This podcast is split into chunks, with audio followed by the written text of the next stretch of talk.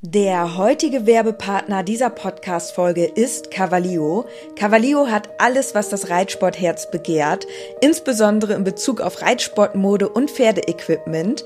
Mit dem Code INKE bekommt ihr ganze 10% auf alles und 5% auf den Sale-Bereich im Onlineshop cavalio.de. Unser Code INKE ist so lange gültig, wie du dieses Intro hörst. Und jetzt wünsche ich dir ganz viel Spaß mit der Podcast-Folge. Hallo und herzlich willkommen zu einer neuen Podcast-Folge. Ich bin Inke und neben mir sitzt Dennis, mein Freund. Hallo. Und wir sind hier im Podcast und erzählen aus unserem pferdigen Alltag heraus. Ich bin auf Social Media aktiv unter Leobo und ja, berichte auch dort über meinen Pferdealltag als sogenannte, auch wenn ich das Wort gar nicht so gerne mag, Pferdeinfluencerin. Wir machen das mittlerweile sogar hauptberuflich, denn es ist mit, auch mit eingestiegen. Es ist alles ein bisschen verrückt, um ehrlich zu sein. Aber du bist jetzt seit Anfang des Jahres mhm. mit dabei, hast quasi deinen ähm, Job bei eHorses gekündigt und ähm, bist bei mir in die Selbstständigkeit mit eingestiegen. Und seither haben wir wirklich sehr, sehr spannende Sachen erlebt und die Reise geht immer weiter. Und auf dieser Reise möchten wir euch gerne mitnehmen. Und ja, in der letzten Podcast-Folge haben wir euch schon erzählt, dass wir zurzeit auf Springpferdesuche sind. Ich selbst bin ja Dressurreiterin, aber Dennis hegt da doch einige Springambitionen und ähm, dementsprechend sind wir auf Suche gegangen und haben jetzt ein Pferd im Blick. Darüber wollen wir heute sprechen. Es ist so, dass wir den Podcast oft sehr spontan machen, weil wir haben, ihr kennt das vielleicht auch als Pferdemenschen, man hat immer super viel zu erzählen, man hat immer wieder Themen und wir können uns eigentlich vor Themen gar nicht retten, worüber wir überall sprechen können. Und genau, heute wollen wir über vielleicht zwei Themen sprechen. Wir hatten ja auch noch ein anderes Thema in, im Sinn. Aber vielleicht Bezugnahme zur letzten Podcast-Folge.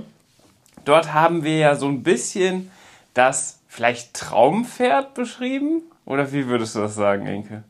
Ja, wir haben so ein paar Rahmendaten festgesetzt. Also ich wiederhole nochmal. Schimmel, groß, auch witzig, dass ich als erstes die Farbe nenne, obwohl ich letztes Mal gesagt habe, dass die Farbe nicht wichtig ist. Äh, die ist eigentlich der Faktor, der am irrelevantesten ist. Dann, ich weiß gar nicht, ob wir es so direkt gesagt haben, aber Stute, weil wir haben bislang nur Wallache in unserer Gang und eigentlich wäre so eine Stute auch schon ganz cool, insbesondere darauf bezogen, dass wenn mal irgendwie was sein sollte, man natürlich immer auch noch die Möglichkeit hat, da vielleicht ein Folie rauszuziehen.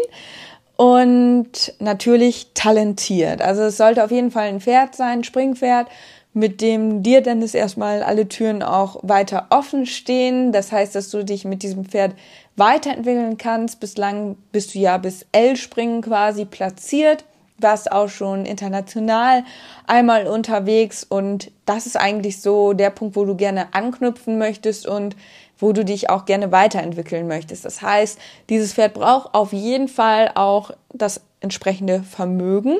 Auf der anderen Seite haben wir gesagt, es ist uns sehr wichtig, dass ja, das auch ein sehr rittiges Pferd ist, weil wir persönlich auch sehr viel Wert auf die Dressurarbeit legen, auch in Bezug auf Springpferd mhm. und es sollte schon irgendwo ein Pferd sein, was auch irgendwie Spaß daran hat, dressurmäßig gearbeitet zu werden. Weil ich ja auch nicht abgeneigt bin, Dressurprüfungen zu reiten. Es gibt ja Springreiter, die verteufeln das Dressurreiten, vor allem das Dressurreiten auf Turnieren. Und ähm, ich reite tatsächlich beides. Also ich bin ja auch bis L-Dressur schon auf Turnieren unterwegs gewesen. Mittlerweile mit vier verschiedenen Pferden bin ich schon L-Dressur geritten. Ja, stimmt. Und bald vielleicht ja auch mit Fiabesco. Vielleicht auch bald mit Fiabesco. Ähm, Fiabesco ist auch einer von unseren Youngstars, aber der ist im Dressurbereich zu Hause.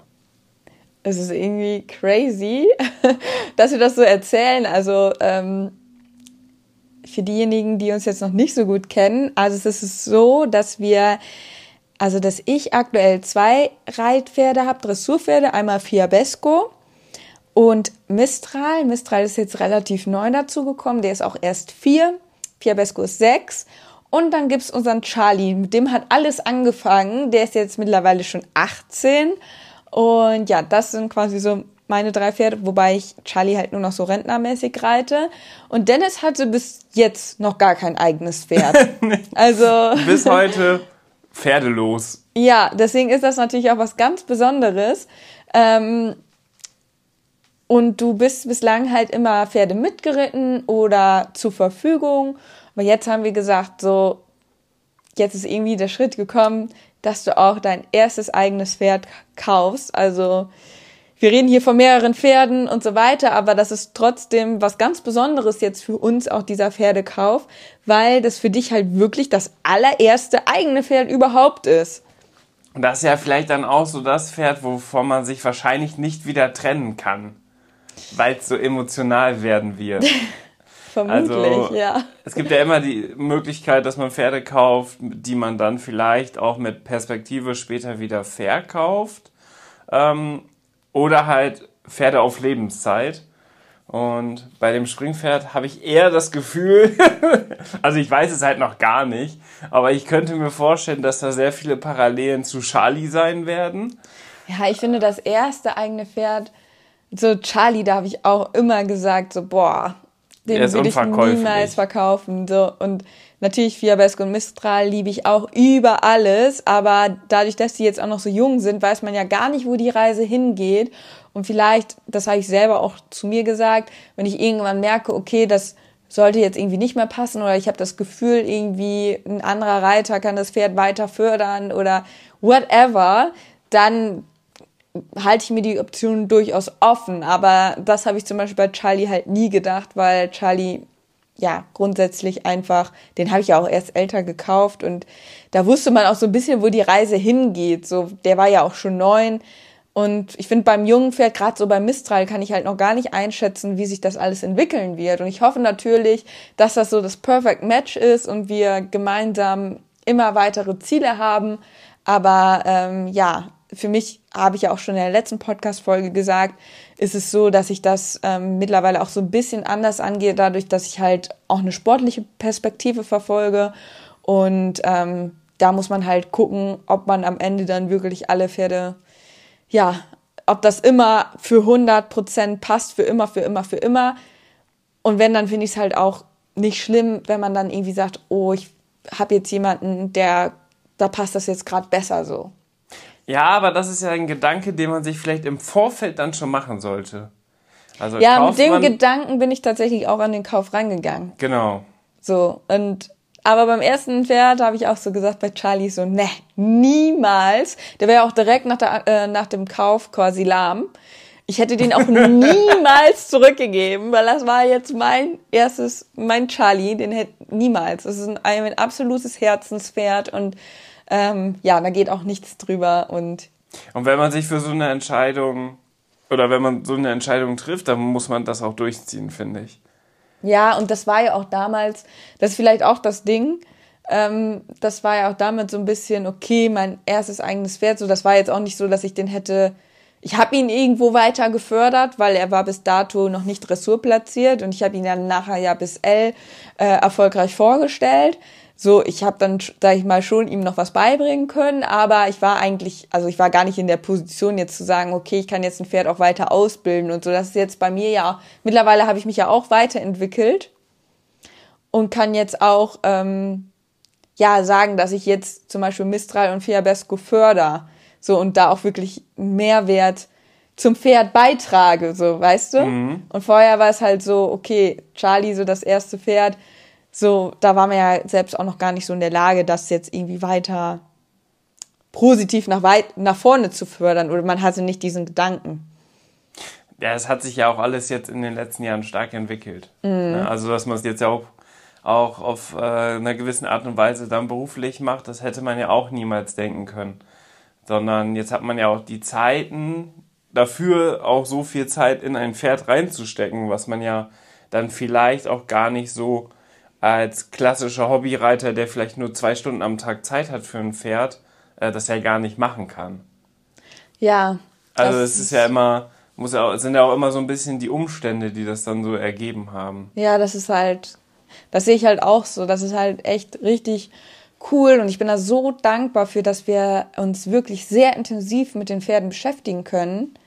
Das ist halt, ja, also es ist für mich ein riesengroßes Geschenk, wo ich auch so denke, boah, das ist so eine tolle Chance auch, die man da bekommt. Da bin ich unendlich dankbar für, auch gerade in Bezug darauf, dass man sich gerne vielleicht noch als Reiter weiterentwickeln kann, möchte und da spielt Zeit natürlich eine entscheidende Rolle, weil es macht einen Unterschied, ob man ja, vielleicht nur noch super gestresst irgendwie trainieren kann und hat dann vielleicht auch wirklich nur ein Pferd, was dann auch vielleicht auch erstmal wieder ausfällt und da ist es natürlich schon schwieriger, aber jetzt haben wir die Chance auch so ein bisschen mit mehreren Pferden und mit der Zeit, die wir im Alltag haben, dadurch, dass wir das Ganze auf Social Media begleiten, uns da auch wirklich weiterzuentwickeln und da bin ich halt unglaublich dankbar für. Genau, wir können die die Zeit am Stall mit den Pferden, die kombinieren wir ja mit unserem Job quasi. Ja. Mit Social Media. Und das ist natürlich echt cool, weil. Das ist halt, ja, ich kann das immer noch nicht fassen. So, das ist halt, für mich ist das keine Arbeit eigentlich, weil ich obwohl liebe halt, es. Genau, obwohl man halt viel mehr arbeitet. Ja, also, also es ist körperlich mega anstrengend und vor allem mental ist das natürlich krass. Ja, man steht halt schon immer so unter Druck, man muss ja was posten, man muss irgendwelche Termine einhalten und so und klar hat man irgendwie auch Angst, dass man irgendwann nicht mehr interessant ist oder also sowas schwingt halt die ganze Zeit mit, deswegen kann ich auch voll verstehen, dass voll viele sagen so, boah, das wäre überhaupt nicht mein Ding, aber ich muss halt wirklich sagen so, boah, mir macht das so unfassbar viel Spaß. Also das ist mein Traumtraum. Leben. Also wir machen ja auch keinen Urlaub und Pferde kennen ja auch keine Feiertage ne? Nee. und Wochenende. Also nee, aber trotzdem ist das also. Es ist immer samstags und sonntags morgens 7 Uhr ab zum Stall. Egal ob wir, so wie jetzt letzte Woche, einen Tag davor oder die Nacht davor äh, auf einer Hochzeit sind. Und Inke war bis 6 Uhr morgens auf der Hochzeit von ihrem Bruder. Ja, das ist letztendlich vielleicht auch so ein bisschen der Preis, den man so zahlt, ähm, dass man am Ende halt nicht viel Zeit noch für andere Sachen hat. Also das kann ich auch ganz offen und ehrlich so kommunizieren. Wir haben jetzt nicht den riesen Freundeskreis, wir gehen jetzt nicht jedes Wochenende aus, sondern wir investieren halt wirklich fast jede Minute in die Pferde, in Social Media und das wirkt dann immer auf Social Media so, okay, jetzt ist sie da irgendwie gerade wieder ein Pferd geritten und so, hä, das ist jetzt so dein ganzer Tag oder was? Man kann ja auch nicht immer alles zeigen, aber da steckt halt auch hinter den Kulissen super viel hinter, ne? Also das ist zum einen natürlich die ganze Organisation, die wir auch noch selber machen. Das heißt, wir haben jetzt kein Management oder so. Wir machen den Content komplett selber. Da haben wir auch keinen Fotografen oder Videografen, mit dem wir zusammenarbeiten, der uns das alles fertig macht, sondern das machen wir halt auch alles in Eigenleistung. Wir sind dadurch aber auch super flexibel und ähm, sind natürlich dann auch auf allen Plattformen vertreten. Also wir machen den Podcast, YouTube, TikTok, Instagram. Ähm, das ist auch sehr wichtig, dass wir da weit vertreten sind. Ja, und ganz ehrlich, so neben den Pferden, die halt schon super viel Zeit einnehmen und dann die ganzen Plattformen, Orga und Content, das ist halt dann auch gefühlt der ganze Tag, ne? Also dann irgendwie abends mit Freunden essen gehen ist halt wirklich selten. So. Das sagen, das, ist, das sagen die auch schon. Ja, ihr habt ja sowieso nie Zeit. Ja. Oder dann mal in Urlaub fahren oder so. Das ist halt so ein bisschen auch der Preis, den man dann vielleicht für diesen Luxus zahlt. Letztendlich muss ich sagen, muss man natürlich auch immer wissen, was man will. Mir persönlich macht es mehr Freude, mit den Pferden zusammen zu arbeiten, als jetzt abends in die Disco zu gehen oder feiern zu gehen, so. Das mhm. ist mir halt einfach wichtiger. Und ja, letztendlich ist es so ein bisschen der Preis, den man dafür zahlt. Aber gut, mir macht es jetzt nichts aus in dem Sinne. Ja, aber das ist schon, das ist schon ganz wichtig, dass man das mal anspricht, ne? Also, dass man wirklich jetzt so für eine, sag ich mal, so eine beste Freundin oder so oder einen besten Freund hätte man gar keine Kapazitäten. Also, das könnte einem gar nicht, oder man könnte einem gar nicht gerecht werden. Man hat viele Bekanntschaften, auch so aus dem, vor allem dann aus, auch aus dem Pferdebereich aber und auch Freunde, aber halt wirklich dieses intensive, man redet jeden Tag miteinander oder sieht sich jeden Tag und so. Das ist jetzt in unserem Berufsbild gar nicht möglich tatsächlich. Es sei denn, man wäre jetzt am selben Stall. Also man würde sich so dann jeden Tag schon treffen. Aber ja. ansonsten äh, ist das tatsächlich gar nicht machbar. Ja, also für mich ist halt so, ich gucke halt, dass ich halt zu meiner Familie einfach auch einen guten Kontakt habe, so zu meinen Brüdern und so, mit denen ich mich gut verstehe und zu meiner Schwester und dass man da mal was zusammen macht, so. Deswegen war ich auch auf der Hochzeit bis 6 Uhr, weil das ist mir dann auch einfach wichtig, so. Ja, und ne? ich, hab um, ich bin um 6.30 Uhr losgefahren, als Inke gerade im Bett war quasi. Ich war nämlich schon früher. Also das war auch so eine Situation. Ich bin halt schon um 1 Uhr nach Hause und Inke ist noch da geblieben, ähm, weil ich halt wusste, in fünf Stunden muss ich wieder aufstehen, weil ich mich dann um die Pferde kümmern muss. Ja. Ja. Also man geht immer so ein bisschen Kompromisse ein, aber ich glaube, wir haben einen ganz guten Weg gefunden, wie wir das. Ja, also wir sind halt zufrieden Aufteilen. damit, ne? Also, ja, finde ich auf jeden Fall spannend. Schreibt uns gerne mal auf Insta, at in Leobo oder dennis.ovelius. Und jetzt, jetzt kann ich perfekt mein, äh, meine Idee mit einbringen. Es gibt doch die neue, es gibt doch diese Möglichkeit bei Instagram so einen Broadcast-Channel zu machen. Ja.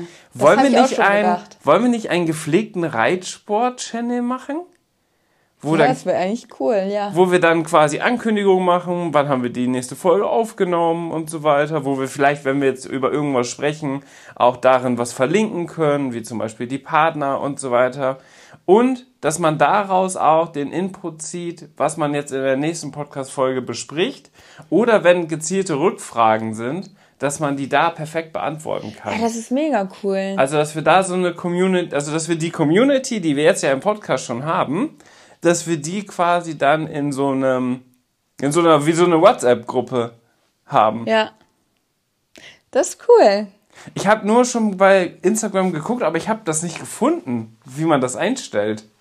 Also mir wurde irgendwann mal in der Vergangenheit wurde mir so ein, kam so ein Pop-up, wo dann stand, hey, Dennis unterstrich Juvelius, möchtest du gerne einen Broadcast-Channel eröffnen? Zu dem Zeitpunkt war das aber dann nicht interessant für mich, dann habe ich das weggeklickt. Aber jetzt weiß ich nicht, wie ich da wieder hinkomme. Ja, das finden wir aber heraus. Finden wir wohl heraus. Auf jeden Fall, wenn wir den eröffnet haben, dann sagen wir euch auf jeden Fall hier im Podcast natürlich auch Bescheid. Ähm, weil ich, ich kenne das zum Beispiel von anderen Podcastern auch, die auch zum Beispiel so Twitch-Streamer sind und so. Und die haben dann Discord-Channel. Aber es ist ja quasi so ähnlich. Also das ist ja auch dann sowas wie, wie dieser Broadcast auf Instagram. Und die meisten werden wahrscheinlich Instagram haben oder da kann man sich auch schnell einen Account anlegen, braucht man ja auch nichts posten, äh, braucht man ja im Endeffekt nur eine E-Mail-Adresse und dann kann man nämlich da quasi, dann können wir da ja interagieren. Das wäre schon ziemlich cool. Ja, das wäre schon ziemlich cool. Cool. Gute Idee, Machen ne? wir so. Jetzt wollten wir eigentlich Ah ja ja, über das by Pferd the way, sprechen. ja, ich wollte eigentlich nur noch mal erwähnen, weil ich gerade so über Hobbys nachdenke, die ich noch habe. Ich habe noch Hobbys als Arbeit quasi. Also im Grunde genommen, das mit Social Media machen wir im, eigentlich hauptberuflich, aber nebenbei mache ich auch noch äh, Design. Mache ich auch noch. Das ist dann jetzt mein Hobby geworden. Keine Ahnung, wie ich das Ja, weil das von der soll. Zeit her weniger ist. Das ist von der Zeit her weniger als Social Media. Aber Social Media ist halt schon zeitlich gesehen wie ein, wie ein Hauptjob. Und dann mache ich nebenbei noch ähm, Design. Deswegen habe ich da halt generell eigentlich, wenn ich irgendwie mal Zeit habe, dann mache ich halt was dafür. Und deswegen, ja, schwierig mit irgendwelchen anderen Hobbys oder großen Feiereien oder whatever. Wir haben das jetzt ja auch mal so ein bisschen strukturiert ähm, und wir gucken auch, dass wir so viele Sachen, die so abarbeiten, die man so abarbeiten muss, die so hinter den Kulissen stattfinden, dass wir das auch so in der Woche machen, weil in der Woche sind ja auch unsere Ansprechpartner, also werktags sozusagen, auch erreichbar. Also zum Beispiel unsere Kooperationspartner, wenn man mit denen dann spricht. Also dem braucht man ja am Wochenende auch keine E-Mail schreiben, weil dann kommt nichts zurück, sondern eher in der Woche. Und es ist so, dass wir in der Woche, ich habe jetzt letzte Woche, wollte, das wollte ich einfach mal wissen, wie viel Zeit wir wirklich investieren. Wir sind immer so zwischen fünf und sechs Stunden am Stall, also mit den Pferden. Also Pferde äh, fertig machen, von der Wiese holen, in die Führanlage stellen, reiten, dabei Content machen, Story machen, also die ganze Arbeit an sich, plus Content-Erstellung vielleicht auch für Externe, was gar nicht auf unseren Channels passiert. Das sind im Schnitt werktags, also von Montag bis Freitag, fünf bis sechs Stunden am Stall und dann nochmal sechs bis sieben Stunden im Schnitt oder zu Hause im Büro sozusagen. Das heißt, Inke, wir machen immer so 11 bis 13 Stunden am Tag ist quasi unsere Arbeitszeit. Dann bleibt natürlich auch freizeitmäßig jetzt vor allem in der Woche eigentlich gar keine Zeit mehr übrig oder ganz wenig. Ähm, da macht man ja noch ein bisschen Haushalt, ähm, geht nochmal einkaufen, dann kochen wir ja meistens abends oder holen uns was zu essen. Und dann muss man ja auch schon wieder schlafen. Ne? Also die Zeit für einen Reiter ist auch immer der Tag ist zu kurz. Ja, der Tag ist echt zu kurz. Inge ist jetzt, jetzt völlig schockiert. Ja, weil ich gerade so denke, scheiße, und ich muss eigentlich noch so viel mehr machen, als das, was du gerade aufgezählt hast. Und ich nicht weiß, wie ich das wieder alles schaffen soll. Ja, dein Hobby war da jetzt gar nicht mit bei. Ja, mein Hobby war da ja gar nicht mit bei. Und also. ich habe jetzt auch noch ein neues Projekt angeschoben. Oh ja. Ei, willst du darüber schon was berichten oder willst du das in der nächsten Podcast-Folge erzählen? Also ich kann jetzt ganz, ganz kurz anteasern. Mhm, okay. Weil ich gerne die Community bei, dabei mitnehmen möchte. Und zwar ist es so, dass ich mich ja schon jetzt längere Zeit mit dem Thema Zäumung auseinandersetze. Das hat den Hintergrund, ähm, dass Fiabesco tatsächlich am Anfang ähm, echt so ein bisschen Schwierigkeiten hatte, auch ans Gebiss heranzutreten. Ähm, und dann bin ich eine Zeit lang gebisslos geritten und mache das jetzt in regelmäßigen Abständen immer noch so als Abwechslung. Und das hat uns unglaublich nach vorne gebracht, weil wir da echt nochmal ein ganz anderes Gefühl füreinander bekommen haben. Und ähm, daraufhin habe ich mich auch entschlossen, nachdem ich diese Erfahrung auch mit der gebisslosen Zäumung gesammelt habe, dass ich grundsätzlich auch ähm, ja, bei, bei der normalen Trense auf den Sperrriemen verzichten möchte, weil ich habe dann einfach so gemerkt, so weniger ist mehr. Mhm. Und ähm, das war für mich persönlich einfach so eine Erkenntnis, weil ich da mit Fiabesco auch in so eine kleine Sackgasse gelaufen bin und mich da wieder rausarbeiten musste. Und ähm, ja, habe mir da auch sehr viele Gedanken zu gemacht, ähm, wie ich grundsätzlich auch meine Werte aufstelle. Und die sind natürlich schon so, dass ich einfach mich auch darin bemühen möchte, einfach so positiv und ja, einfach auch nachhaltig für mein Pferd zu agieren. Aber ganz wichtig an dieser Stelle, ähm, Fiabesco war vielleicht dieser ausschlaggebende Faktor. Ja. Aber wir reiten ja gebisslos und ohne Sperrriemen. Charlie, Ludo, haben wir Samurai, Mistral und Fiabesco. Ja. Also alle. Alle. Genau. Und das war für mich erstmal so ein Ding auch. Ähm, seit ungefähr einem Jahr reite ich jetzt komplett dann ohne Sperrriemen. Und da kam natürlich oft die Nachfrage, okay, woher hast du die gebisslose Zäumung? Und ähm, woher ist die Trense, weil die Trense ja dann entsprechend auch kein, keine Lasche hat für den Sperrriemen und das natürlich viel schöner aussieht, wenn man ohne reitet, wenn man sonst immer die blöde Lasche da hat und es gibt teilweise auch Trensen, wo man das mittlerweile abbauen kann, finde ich mega cool. Aber teilweise sieht man das dann trotzdem noch, dass ja da irgendwie mal was war, weil das dann da irgendwie so ein bisschen eingedrückt ist und so weiter. Und ich habe zum Beispiel meine Trense also ich finde persönlich dann auch ganz schön, dass ähm, man dann so einen breiten Nasenriemen hat und bislang die Trensen, die ich gesehen habe, die ohne Sperrriemen sind, die sind dann oftmals eher diese springmäßigen Trensen. Mhm. So vielleicht. Diese Hunter. Ja, eher so diese Hunter-Trensen, Hunter genau. Ja. Und auch da, wo man das so abbauen kann, die haben mir optisch halt einfach nicht gefallen. Sondern ich will halt diesen fetten, gepolsterten Nasenriemen. Und den habe ich mir dann von meiner Kandare abgebaut und dann quasi an meine Trense gebaut, weil dann hast du ja auch nicht den Riemen daran. Und dann haben natürlich alle gefragt, woher hast du diese Trense? So, ich konnte die jetzt ja nicht verlinken, weil ich habe die ja quasi selbst zusammengebaut. Ja, du hast ja, glaube ich, von der dritten Trense noch Backenstücke genommen. Also es ist, kom also also ist komplett hat, zusammengewürfelt. Inge hat komplett gebastelt. Und genau das gleiche auch bei der gewisslosen Trense. Ja, bei der gewisslosen Trense habe ich auch gebastelt. und äh, habe dann auch mal gesagt, ja, die kann ich jetzt eigentlich, die ursprüngliche kann ich jetzt auch nicht so wirklich verlinken, weil eigentlich ist die das ja gar nicht mehr. Und ja, und dann habe ich gedacht, Mensch, weil die Nachfrage so groß danach war, habe ich so gedacht, Mensch, wäre es nicht cool, vielleicht wirklich eine eigene Trense zu gestalten, wo man das halt wirklich direkt kompakt hat und nicht extra noch eine Kandare und so kaufen muss, um das alles zusammenzubauen, sondern dass man das halt wirklich so, ja, als One Piece hat. Und ähm, ja, so ist dann die Idee geboren und darüber hinaus ist es mittlerweile auch so, dass es sich bei mir so entwickelt hat. Wir hatten ja auch schon mal eine Folge dazu über vegetarisch Leben und so weiter. Mhm. Und mittlerweile ist es bei mir auch schon, ja, jetzt auch weit, auch schon jetzt echt lange, ne? Das hat sich so bei, bei mir komplett entwickelt. Ich habe immer mehr auf Fleisch verzichtet und dann ja. manchmal nur noch zu besonderen Anlässen. Und irgendwann, ich habe mir das so richtig abgewöhnt, irgendwann war so der Punkt, da wollte ich kein Fleisch mehr essen. Und ähm, ja, jetzt esse man muss dazu sagen, ich war ein richtiger Fleischesser. Früher war es immer so, immer wenn ich einkaufen war, da musste ich Inke ihren geräucherten Schinken ja, mitbringen geräucherter aufs Schinken Brot. und Steak habe ich auch mega gerne gegessen. Oder Kinderwurst. Ja. Ja, also das, ich verteufel auch niemanden, der das tut.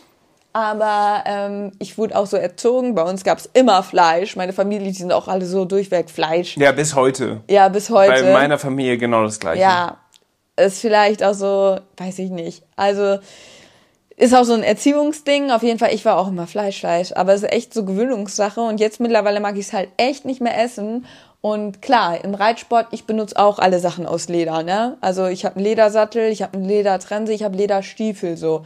Aber jetzt, wo ich so darüber nachgedacht habe, was eigenes zu machen, habe ich auch so gedacht, boah, wie cool wäre es, eine vegetarische Trense zu machen, also aus vegetarischem Leder.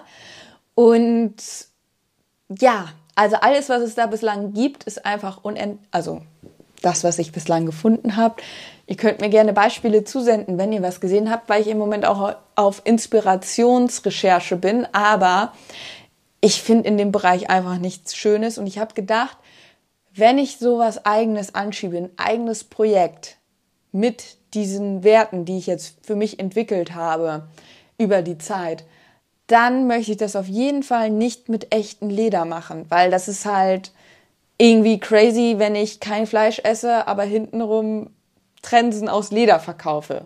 Mhm. So, und das es spricht, entspricht einfach nicht meinen persönlichen Werten. Ich werde jetzt sicherlich nicht meinen Ledersattel wegschmeißen und meine Lederstiefel. Ähm, bislang sind die Alternativen ja auch, sage ich mal, beschränkt und es ist grundsätzlich auch noch nicht so wirklich im Reitsport angekommen.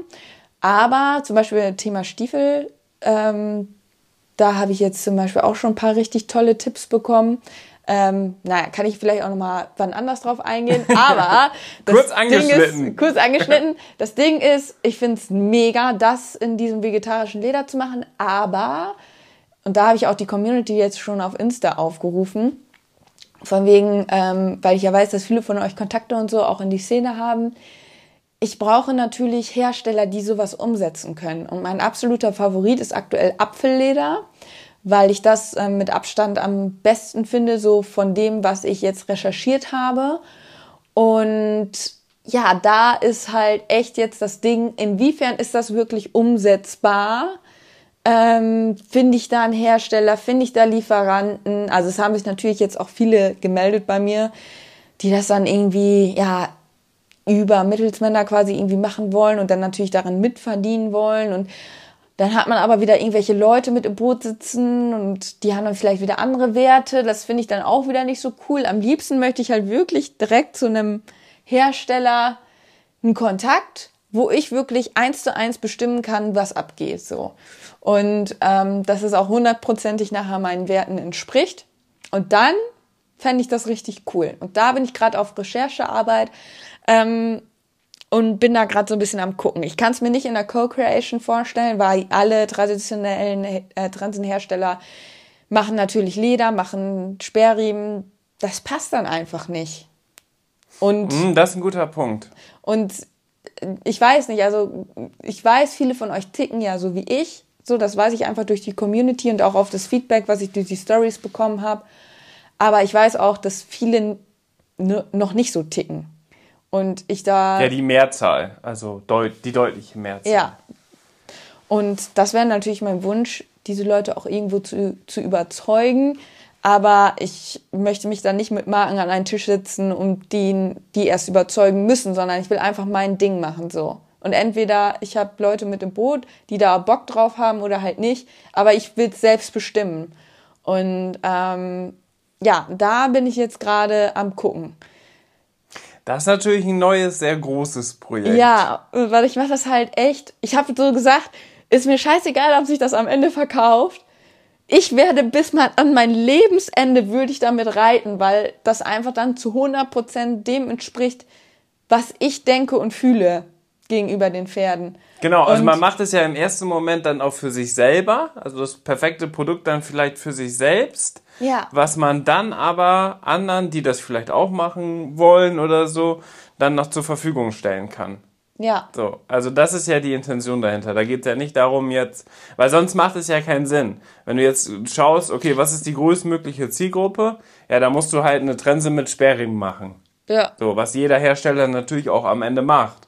Weil es wäre ja dumm, aus wirtschaftlicher Sicht, wenn man jetzt rein Unternehmens, die reine Unternehmenssicht darauf hat, äh, sich nur auf zwei Nischenprodukte zu spezialisieren. Aber das ist ja genau das, was wir wollen oder was du möchtest. Ja, das ist genau das, was ich will. Ich will diese Trense und ich werde sie für immer benutzen. Für alle Pferde. Und wenn wir. Und, und wenn ich ihn nachher. Wenn wir, Ahnung. wenn wir 100 Stück davon haben und wir benutzen alle 100 selber. Scheiß drauf.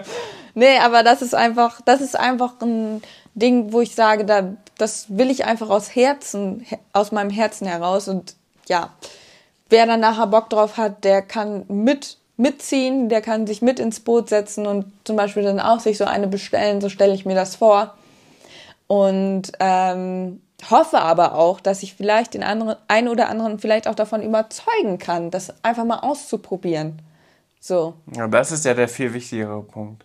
Dass jetzt nicht in der Dressurprüfung von 25 Startern nur ein Starter ohne Sperrriemen reitet, sondern dass irgendwann das vielleicht ausgeglichen ist. Oder irgendwann vielleicht sogar noch mehr ohne Reiten als mit.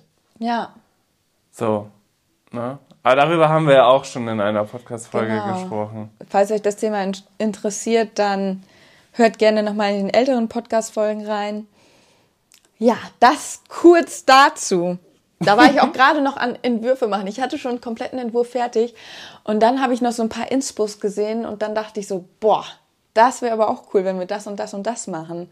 Und ich glaube, also ich, mein Plan ist es auf jeden Fall, euch als Community da mitzunehmen. Deswegen schaut gerne auf Insta vorbei in die Stories, ähm, weil da werde ich euch auf jeden Fall in den Prozess mitnehmen und dann auch irgendwie so sagen, hey, was findet ihr jetzt besser? Ich bin jetzt gerade am überlegen, okay, Schnallen im Genick verschnallen oder an, an den Backenstücken, was ist besser? So, was will die Community vielleicht dann auch oder was findet ihr besser? Also grundsätzlich soll es ja mir auch gefallen. Also das ist ja erste Instanz.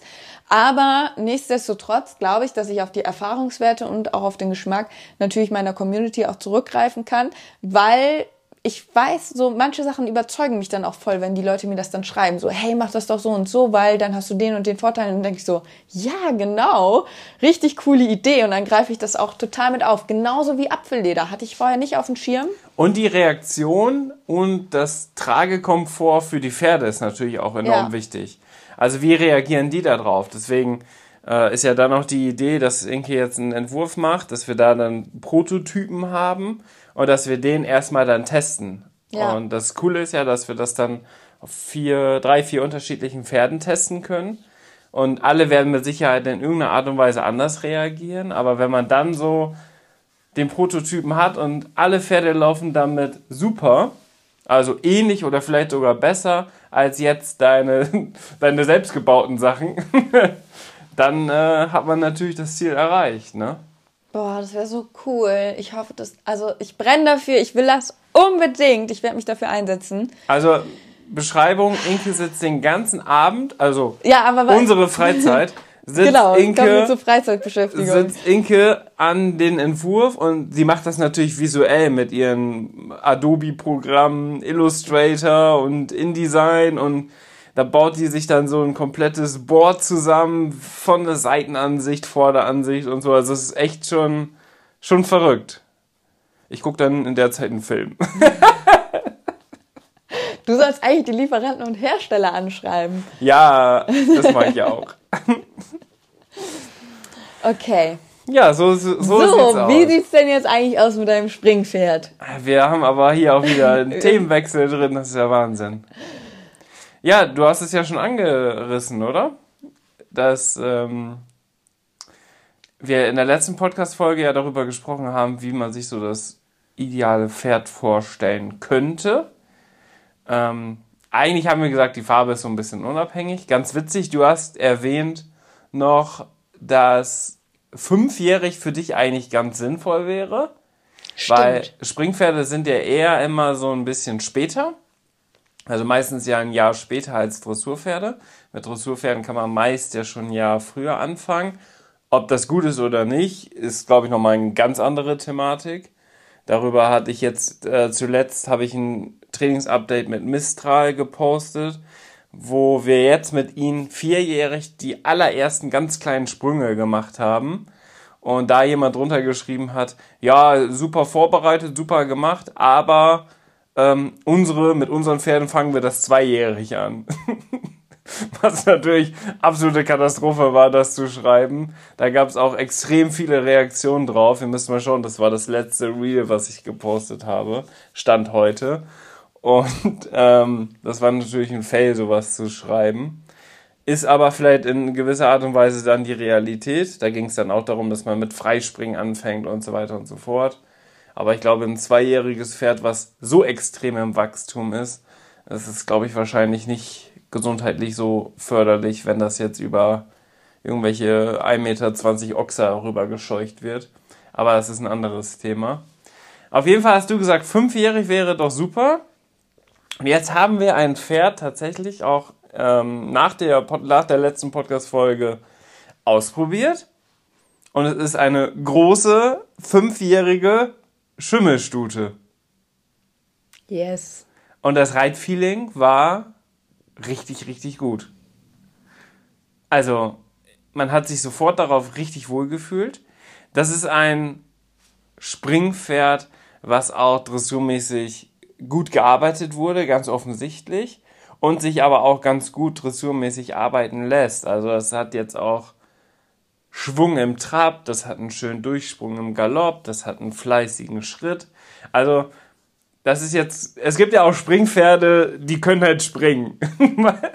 weißt du, was ich meine? Aber Ja, so, solche hast du auch ausprobiert. so, solche habe ich auch ausprobiert.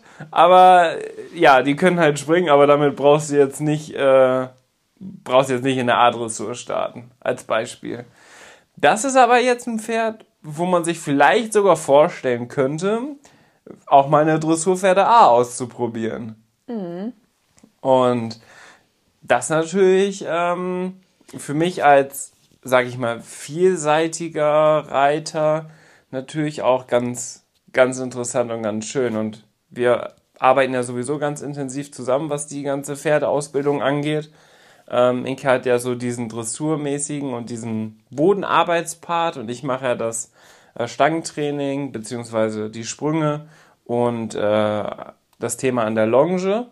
Und dann ist das natürlich echt äh, interessant, wenn man auch ein Springpferd hat, was zumindest dressurmäßig ganz gut sich reiten lässt. Ja, und ich fand, das sah halt auch einfach so spaßig aus. Weißt du, man hat so gedacht, ich, ich stand da so unten und hab mir so gedacht, ja, also wenn Dennis mal keine Zeit hat, den reite ich, äh, die reite ich auch wohl so, ne? Weil das sah irgendwie so nach sehr viel Reitkomfort aus, so einfach easy, easy going. Oder? Ja. Beschreib mal dein Gefühl. Ja, also Für mich sah es halt irgendwie so aus, so. das war also am Ende war das Fiabesco als Springpferd. ja, das ist krass. Also, weil es ist natürlich auch groß, also auch ähnliche Größe wahrscheinlich wie Fiabesco, würde ich jetzt schätzen. Wir haben ja jetzt zuletzt ein YouTube-Video gemacht, wo wir unsere alle Pferde gewogen und äh, gemessen haben. Und Fiabesco ist ja 1,80 Meter groß und wiegt 628 Kilogramm. Ähm, ungefähr da wird die Stute auch sein. Die ist ein Jahr jünger als Fiabesco. Könnte vielleicht sogar ein Tick noch größer sein. Boah, ich könnte mir vorstellen, dass sie am Ende vielleicht sogar noch größer wird, also als Fiabesco. Ja. Also der, der Wachs, das Wachstum ist ja noch nicht abgeschlossen. Äh, Das sagt man ja erst bei vor allem so großen Pferden dann erst so Ende sechsjährig, würde man sagen. Also jetzt so bei, bei Phipps, der ist jetzt wahrscheinlich so langsam, was zumindest das Stockmaß angeht, fertig. Naja, und ja, also gesprungen habe ich das Pferd auch. Ähm, ganz wichtig an dieser Stelle, ich habe nur wenig Sprünge gemacht, weil das Gefühl war von Anfang an richtig gut. Und ich finde das immer so ein bisschen unverschämt. Da habe ich mir bei Clipmer Horse auch so viele Videos angeguckt, äh, wo man so auf Pferdesuche geht. Es gibt ja so diesen typischen Reittourismus. So, also man probiert Pferde aus, aber eigentlich nimmt man mehr oder weniger eine Reitstunde. Und das ist eigentlich so das, was ich gar nicht unbedingt möchte. Deswegen ähm, hat mir das dann auch ausgereicht. Ich habe so ein paar einzelne Sprünge, ein paar Sprünge hintereinander gemacht, aber jetzt auf keine großen Höhe. Gleichzeitig gibt's aber auch äh, Videos von dem Pferd online, ähm, wo das mit der Reiterin auf dem Turnier ist. Da kann man ja auch schon vieles rausnehmen.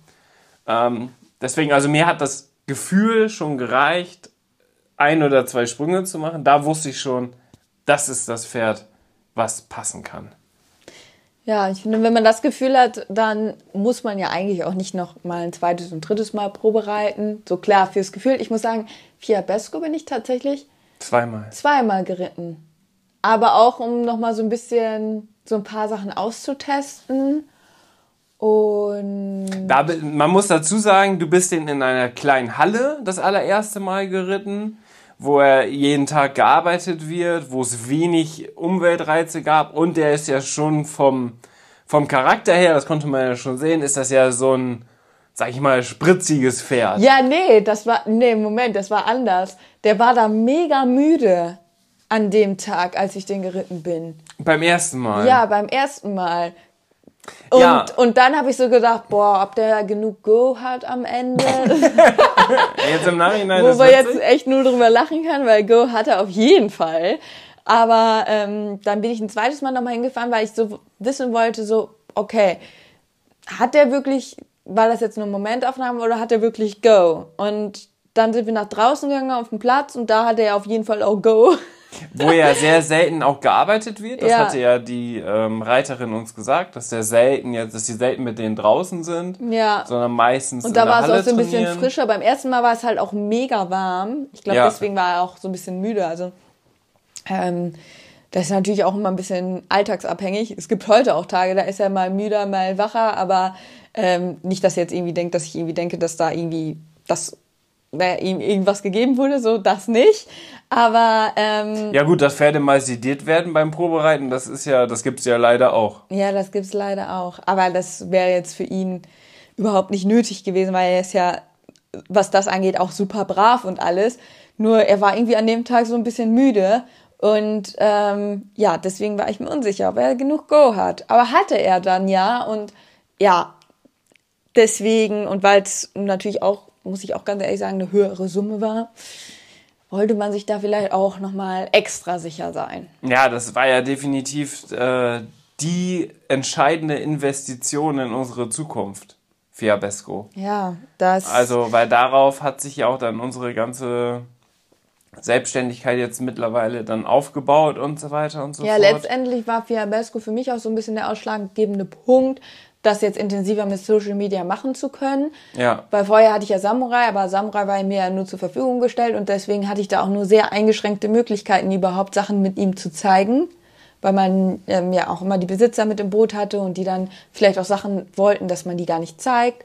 Und ähm, da waren wir sehr abhängig in Sachen so, die wir zeigen. Und jetzt mit Fiabesco, da hatte ich dann auf mal so die Möglichkeit, ähm, wirklich alles zu zeigen, alles zu erzählen. Und ich finde, seitdem habe ich auch nochmal so irgendwie eine andere Community für mich so aufgebaut, die viel näher so an einem dran ist. Und das, das ist halt cool, ne? Und Ja, weil auch wenn mal was nicht klappt, kann man das kommunizieren. Wenn das Pferd verletzt ist, kann man das kommunizieren. Das sind ja alles wichtige Dinge, die aber am Ende zum Reiter- und Pferdeleben ja dazugehören. Ja, Also es ist und ja was uns, ein, was uns auch super wichtig war, dass man ihm diese Authentizität, ja, ich kann es nicht aussprechen, Authentizität. hat. Und deswegen war es jetzt für uns auch so klar, dass du jetzt auf gar keinen Fall jetzt ein weiteres Pferd zur Verfügung nimmst, sondern dass jetzt der Schritt kommen muss aus zum eigenen Pferd. Und mir wurden viele Pferde zur Verfügung angeboten jetzt tatsächlich. Also so ja. viele wie noch nie zuvor. Aber ja, einfach aus diesen Gründen ähm, macht es einfach Sinn, dass man jetzt äh, das dann einfach, äh, oder dass die jetzt dann auch das eigene Pferd kommt, ne?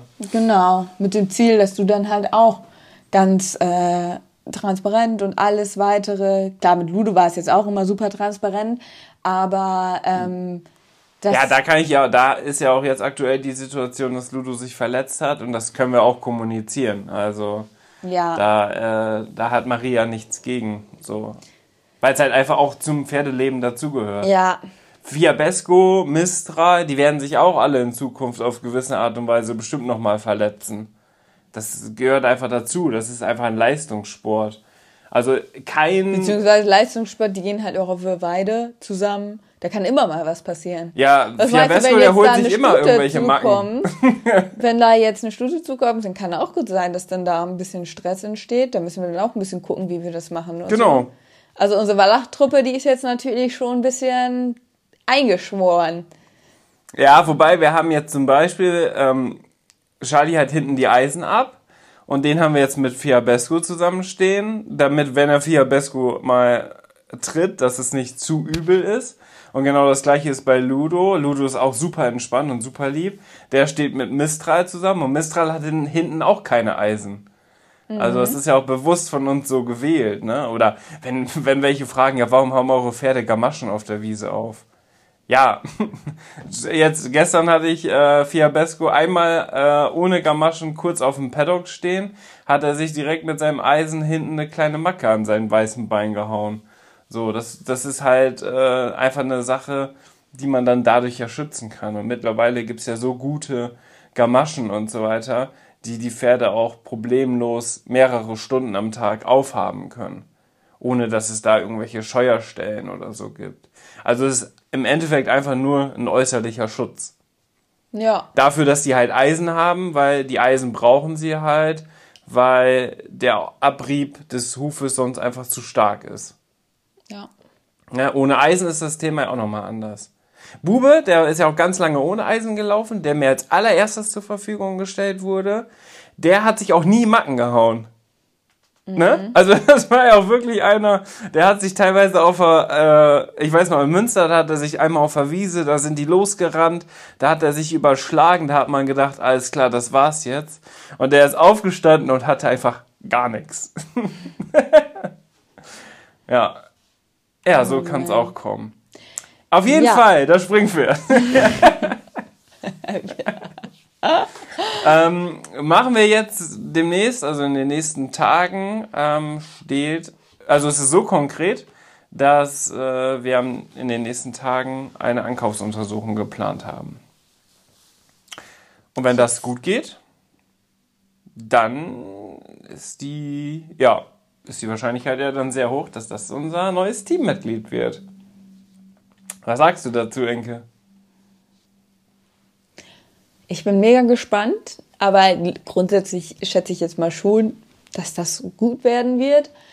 Ne? Und ja, also, also bevor, bevor das Pferd angeritten wurde, wurde das auch schon komplett durchgecheckt. Deswegen gehe ich jetzt da nicht von aus, dass das Pferd immer irgendwas so Kleinigkeiten hat. hast du halt immer mal irgendwie. Ne? Kleinigkeiten das sind halt Lebewesen. Ähm, man muss halt immer gucken, so womit kann man leben, womit kann man eben nicht leben oder was beeinträchtigt einen vielleicht auch als Reitpferd. So, ähm, da ist natürlich wichtig, dass man dann auch einfach einen Tierarzt hat, dem man vertraut. Ähm, nicht nur in dem Sinne, dass man irgendwie einen hat, der ehrlich ist, sondern einfach auch jemanden, der das gut einschätzt. Weil letztendlich, wie du ein Röntgenbild interpretierst, ist auch nochmal voll die Auslegungssache, ne? Mhm. Also es gibt vielleicht Tierärzte, die sagen dir bei Befund XY, ja, geht gar nicht. Und Tierärzte, die bei Befund XY dir raten, ja, ist jetzt nicht so schlimm, so. Deswegen, das, hatten wir das ja auch ist mir halt mega wichtig, dass man so, so weiß, also dass das so ein Tierarzt des Vertrauens ist, wo man einfach weiß, okay, den kann ich auch so ein bisschen einschätzen und, ne, ich brauche da auch immer so Tierärzte, die mir klare Ansagen machen. Ja, Das also manchmal wichtig. kann man es ja nicht vorhersehen. Also Nee. dann kann man ja auch wirklich nur eine Einschätzung geben oder eine Tendenz. Wird das später mal Probleme haben oder nicht? Äh, Wie hoch ist die Wahrscheinlichkeit? So kann man es ja machen. Aber es gibt natürlich auch Tierärzte, die versuchen einem es immer recht zu machen und so um heißen Brei herumzureden. Und das macht keinen Sinn. Also entweder man sagt hier, folgendes, das Pferd ist verletzt, das sieht sehr, sehr schlecht aus. Ähm, das nächste halbe Jahr brauchst du kein Turnier nennen. So als Beispiel. Ja. Oder man sagt, ja, es kann sein, dass vielleicht in zwei Wochen das wieder gut ist. Und dann aber in zwei Wochen ist es nicht gut. Nächsten zwei Wochen ist wieder nicht gut, wieder nicht gut. Und am Ende ist man, hat man acht, neun Monate rumgedoktert, anstatt das Pferd ein halbes Jahr einfach eine Pause zu geben und dann ist wieder gut. Ne? Also am Ende sind diese klaren Ansagen auch für mich auf jeden Fall relevant. Genau. Aber ich finde, man sollte halt immer alles abchecken. Also ähm, wir werden auf jeden Fall auch Rücken- und ähm, Halswirbel mitmachen. Und ja, ansonsten normale große AKU. Wie gesagt, Rücken äh, ist normalerweise nicht dabei und Hals. Würde ich aber immer empfehlen, auch mitzumachen, zumindest wenn es auch, ja, auch um einen gewissen Betrag vielleicht geht, sage ich mal so. Ähm, genau, dass man sich das nochmal anguckt und ja, Ja, also das Pferd hat null Auffälligkeiten. So, also es läuft super schön über den Rücken, das ist schön in der Anlehnung, das ja trotzdem schön. werden wir aber alles nachgucken. Genau, am Also, Ende, ja, am Ende damit man halt, einfach auch ein gutes Gefühl hat, finde ich. Ja, so haben wir es ja bei Mistra und bei Fiabesco Bei auch vielen gemacht. habe ich halt schon gehört, so von wegen, ähm, dass denen das halt hinterher auf den Füßen gefallen ist, dass die den Rücken zum Beispiel nicht nachgucken lassen haben. Ja, das sind ja am Ende nur drei Bilder oder so. Ja, ist ja auch die kann man dann noch investieren. Und ähm, ja, Zumal es ja auch ein großes Pferd ist. Ich bin ein großer Reiter. Ich bin ja auch kein leichter Reiter ja, vom also Reitergewicht. ich finde, Rücken ist schon wichtig. also Rücken muss schon, muss schon gut sein, ne? Ja, So. Von daher, also das ist ja auch äh, zum Beispiel bei den, auch bei den Jungpferden ist es ja so, die müssen ja auch eine gewisse Muskulatur haben. Deswegen bin ich Mistra, der ja auch am Anfang super schmal war, oder auch Fiabesco, bin ich ja in der ersten Zeit selber gar nicht geritten, sondern nur Inke, damit er erstmal auch die Tragkraft muskulär hat, damit ich nicht kaputt mache. Also so denke ich darüber. Also es ist nicht so, dass ich einfach sage, hey Inke, ich will jetzt gerne heute Mistral reiten oder ich will gerne Fiabesco reiten, sondern wann ich das erste Mal auf dem Pferd sitze, das ist eine ganz gezielte Entscheidung von uns. Das ist also nicht einfach nur so, okay, wir machen das jetzt einfach, so nach dem Motto. Ja, und dann finde ich es halt auch einfach wichtig, dass das Pferd ein gutes Fundament hat, dass das gut auf den Beinen steht, ne? Ähm, das ist einfach auch, finde ich heutzutage super wichtig. Die Pferde sind teilweise so weich gezüchtet. Ähm, da hatte Ich ich, ja glaube, auch ein paar Dressur, noch, Kandidaten. in der Dressur glaube ich, Ja. noch krasser als im Springen. Ja. Also da Ne? hatte ich Also, ja auch Kandidaten beim Proberitt, ne? Die haben Hufe wie Ponys, wo man dann denkt, boah, das ist ja eigentlich gar nicht möglich, so nach dem Motto. Ja. ja. Also gutes Fundament ähm, ist auf jeden Fall auch wichtig einfach für die lange anhaltende Gesundheit. Ja, auf jeden Fall gehen wir jetzt erstmal davon aus, dass äh, das klappt. Und dann können wir euch demnächst, wahrscheinlich auf Social Media und natürlich auch hier im Podcast, unser neues Teammitglied vorstellen. Das ist natürlich irgendwie spannend. Ich finde es irgendwie spannend. Ich finde es auch mega spannend. Also das kann man ich noch nicht so richtig Ankaufsuntersuchung auch realisieren. mega spannend. Das wäre eigentlich cool, wenn wir die Leute dabei mitnehmen könnten, ne? Ja gut, das ist natürlich... das geht nur, wenn du das Pferd nachher wirklich auch kaufst. Ja, also live, live würde ich es jetzt nicht machen. Ähm, was wir aber demnächst zum Beispiel machen, wir fahren ja zu, zu einer Klinik, wo wir auch mit äh, Mistral und Fiabesco die Einkaufsuntersuchung gemacht haben. Stimmt. Und ähm, da machen, da filmen wir einen Erste-Hilfe-Kurs für Pferde. Das kommt dann auf unserem YouTube-Kanal Team in Leobo. Das finde ich richtig Ja, cool. das ist mega. Vor allem, dass auch die Tierklinik sagt, hey, das machen wir, weißt du, weil das ist ja auch nicht selbstverständlich. Ja. Aber sowas wirklich mal dann der breiten Masse sozusagen zu zeigen, finde ich super spannend, weil da nimmt man so viel mit. Und erste Hilfe beim Pferd ist mega krass. Also, das ist super wichtig. Weil stell dir vor, ein Pferd liegt in der Box und hat irgendwelche Anzeichen Aber was sind das für Anzeichen? Wie deutet man das Ganze?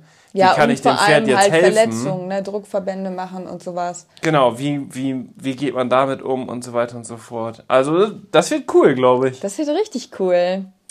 Ja, ich würde sagen, ein anderes Thema besprechen wir in der nächsten Podcast-Folge. Ach ja, da wollten wir eigentlich, eigentlich wollten wir in dieser Podcast-Folge darüber sprechen. Aber dann halten wir das schon mal frei für nächste Woche. Und Wollen wir das schon mal anteasern? Du bist, du teaserst hier, du teaserst hier das, das ganze Jahr an. Nee, es geht darum, dass ich ja auf den ersten Turnieren mit Fiabesco noch ziemlich nervös war.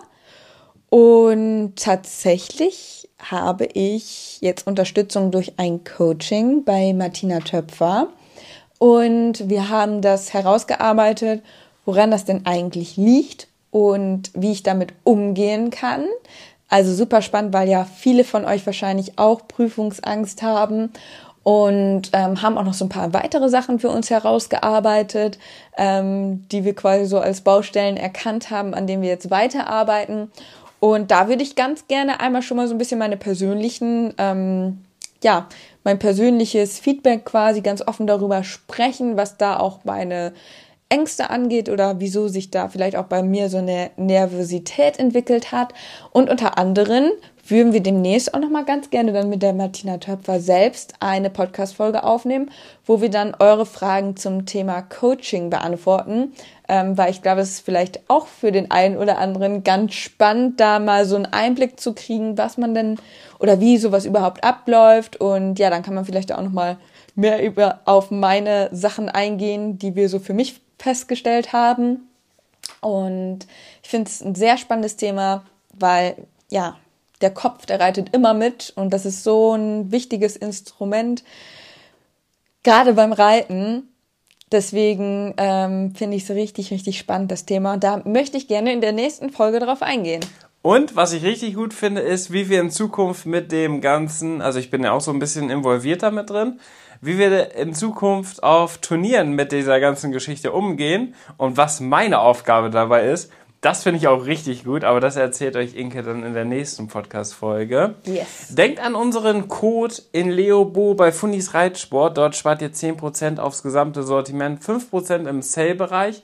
Alles in den Shownotes verlinkt. Der Code gilt weiterhin, also solange ihr den im Podcast hört, gilt der auch. Und an dieser Stelle noch einmal vielen Dank für die ganzen Einsendungen bezüglich unseres Gewinnspiels, weil da waren natürlich auch noch Fragen, wie geht's mit dem Gewinnspiel weiter, weil wir hatten jetzt ja die Sommerpause gemacht. Alle, die jetzt schon was zugeschickt haben bei den Teilnahmebedingungen, die sind dabei und in der nächsten Woche verlosen wir das nächste Überraschungspaket, Inke. Deswegen, wenn ihr bei Fundis Reitsport bestellt, dann könnt ihr uns einfach eine Bestellbestätigung, also einen Screenshot oder so, oder von eurem Warenkorb, wie ihr den Code in Leobo eingegeben habt, uns zuschicken. Damit nehmt ihr teil. Das könnt ihr mir einmal bei Instagram als DM schicken oder an die E-Mail-Adresse dennis at schnux, C-H-N-U-X, minus media.de. Und dann seid ihr im Lostopf. Und nächste Woche werden wir das nächste Überraschungspaket aus unserem Pferdekeller dann verlosen. Okay. Das war's Dann für würde diese ich sagen, Folge. wir hören uns in der nächsten Podcast-Folge wieder. Bis dahin. Bis dann. Ciao. Ciao. Am Ende der Podcast-Folge habe ich noch einen Tipp für euch. Unser Partner rund um das Thema Fütterung ist der Online-Shop masterhorse.de.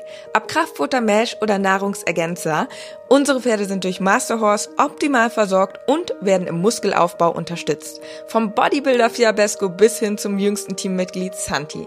Aber auch unser Hund Schnucks, der hier im Podcast ab und zu mal zu Wort kommt, freut sich täglich über sein Hundefutter von Masterdog. Ich weiß, im Moment steigen die Kosten im Tierhalterbereich enorm. Daher freuen wir uns, dass wir euch gemeinsam mit Masterhorse und unserem Code 06inke etwas unterstützen können. Denn ob Pferde oder Hundefutter, mit unserem Code sparst du ganze 10 Euro auf deine Bestellung. Der Mindestbestellwert ist 50 Euro und der Code 06inke ist so lange gültig, wie du dieses Outro hörst. Wir hören uns in der nächsten Podcast-Folge wieder. Bis dahin, ciao.